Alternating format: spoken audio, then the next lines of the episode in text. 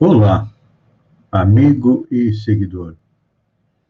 Seja bem-vindo à nossa live diária da Reflexão Matinal, onde eu e você, como jardineiros espirituais, vamos até o nosso coração para lá, com as ferramentas da vontade, da determinação e do esforço, elevar templos às nossas virtudes, ou seja, procurar melhorar tudo aquilo que nós temos de bom, de positivo dentro de nós, e ao mesmo tempo cavar masmorras aos nossos vícios.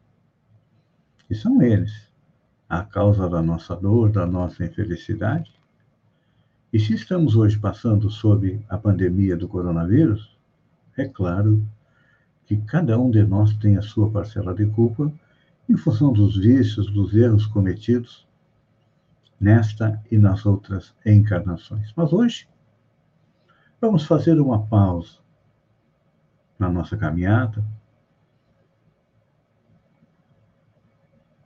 Vamos procurar nos sentar à sombra de uma árvore do nosso jardim para procurar compreender um pouco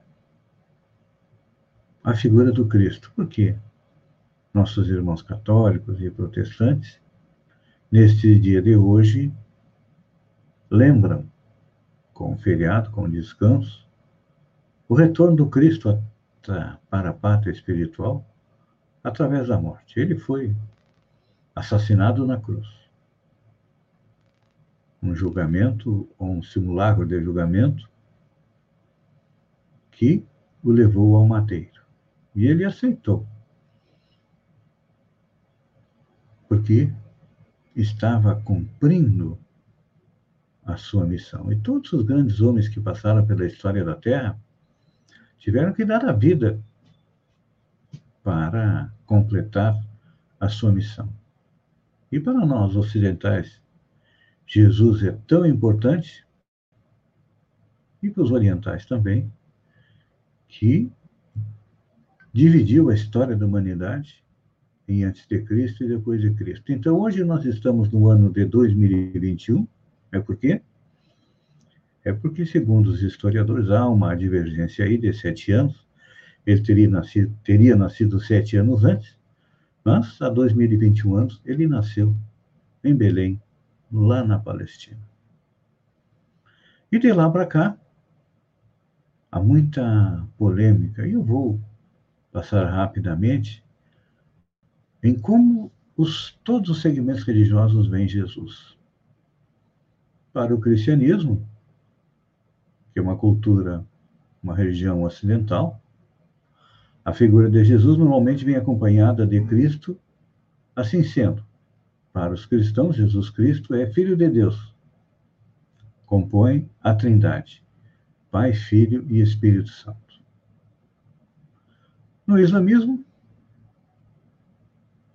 que acredita que cristianismo e judaísmo são religiões parentes, por terem um denominador comum, que foi Abraão, e são parentes do islamismo, Jesus é um profeta. O último profeta que veio foi Maomé, e Deus é Alá.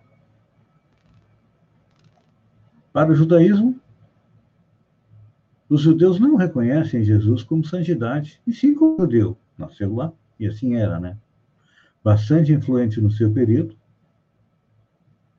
logo como no islamismo, o judaísmo também não aceita a idolatria a Jesus.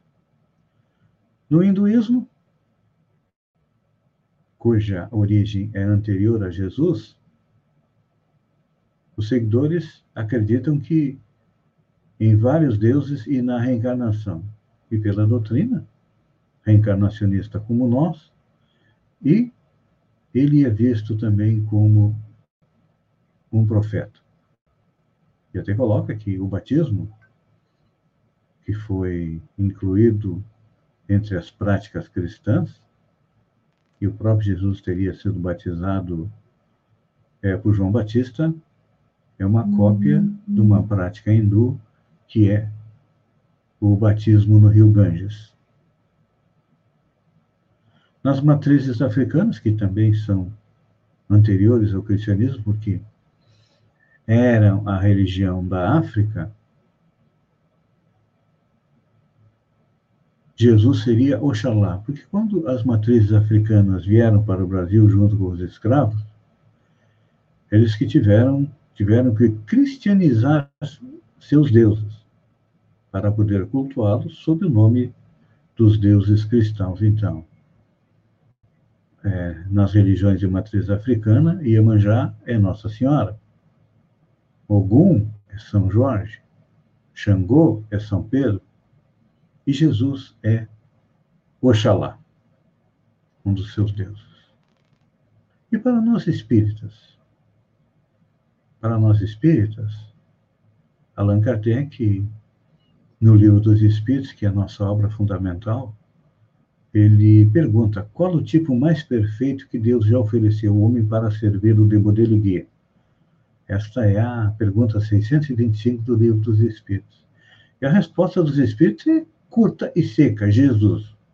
E depois Allan Kardec é, esclarece, comenta dizendo que para o homem, Jesus constitui o tipo mais, constitui o tipo de perfeição moral que a humanidade pode aspirar Deus nos ofereceu como o mais perfeito modelo. E a doutrina que ensinou é a expressão mais pura da lei do Senhor, porque o Espírito Divino animava, porque foi o ser mais puro quantos tem aparecido aqui na Terra. Então, isso nos leva a retornarmos um pouco é, no livro dos Espíritos. Allan Kardec divide os espíritos em três ordens espíritos imperfeitos, bons espíritos e espíritos puros. Os imperfeitos, que estão lá embaixo, têm a predominância da matéria sobre o espírito, propensão para o mal, ignorância, orgulho, egoísmo e todas as paixões que lhes são consequentes. Isso aqui serve como uma luva para todos nós, né? Todos nós estamos é, nessa condição. Aí depois vem a segunda ordem, os bons espíritos.